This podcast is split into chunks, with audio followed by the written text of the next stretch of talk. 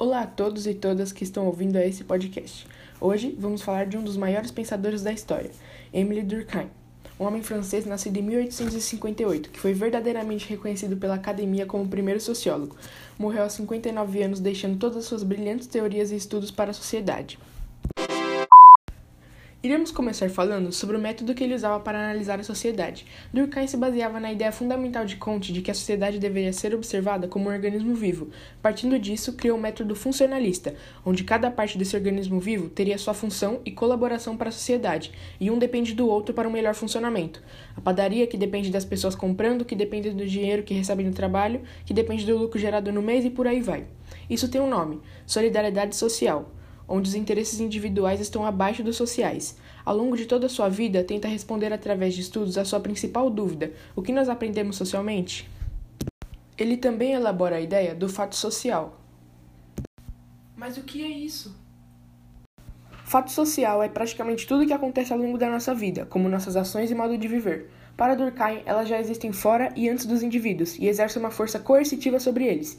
É um fato da vida comum, todos têm e praticam. Além disso, os fatos sociais devem ser tratados como coisas, e para estudá-los ele estabelece algumas regrinhas, como o pesquisador deveria definir precisamente o que iria estudar, e suas anotações teriam de estar bem explicadas.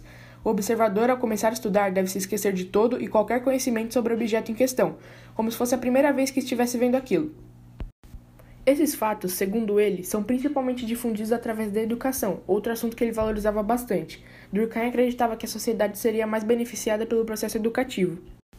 A educação é uma socialização da jovem geração pela geração adulta, dizia ele. E quanto mais eficiente for o processo, melhor será o desenvolvimento da comunidade em que a escola está inserida. Porém, em um país, cidade ou até mesmo bairro onde a condição social não é tão boa, o processo de educação se dificulta, pois o dinheiro que deveria ser investido nisso é menor. Da ideia de educação surge também a ideia de que um grupo tem forte influência sobre um indivíduo e que sua consciência e pensamentos são formados através da pressão social que ele sofre. Isso ocorre principalmente nas instituições de ensino, onde os alunos são fortemente influenciados pelos professores e até mesmo colegas. As opiniões, valores e crenças de uma pessoa dificilmente são elaboradas do zero pela sua mente, sempre tem influências de outros. Para finalizar, é importante ressaltar que algumas ideias de Durkheim contrapunham as ideias de muitos filósofos importantes, e isso fez dele um dos maiores pensadores da história, ajudando não somente a sociologia a se consolidar, mas escrevendo artigos e teses sobre todas as áreas.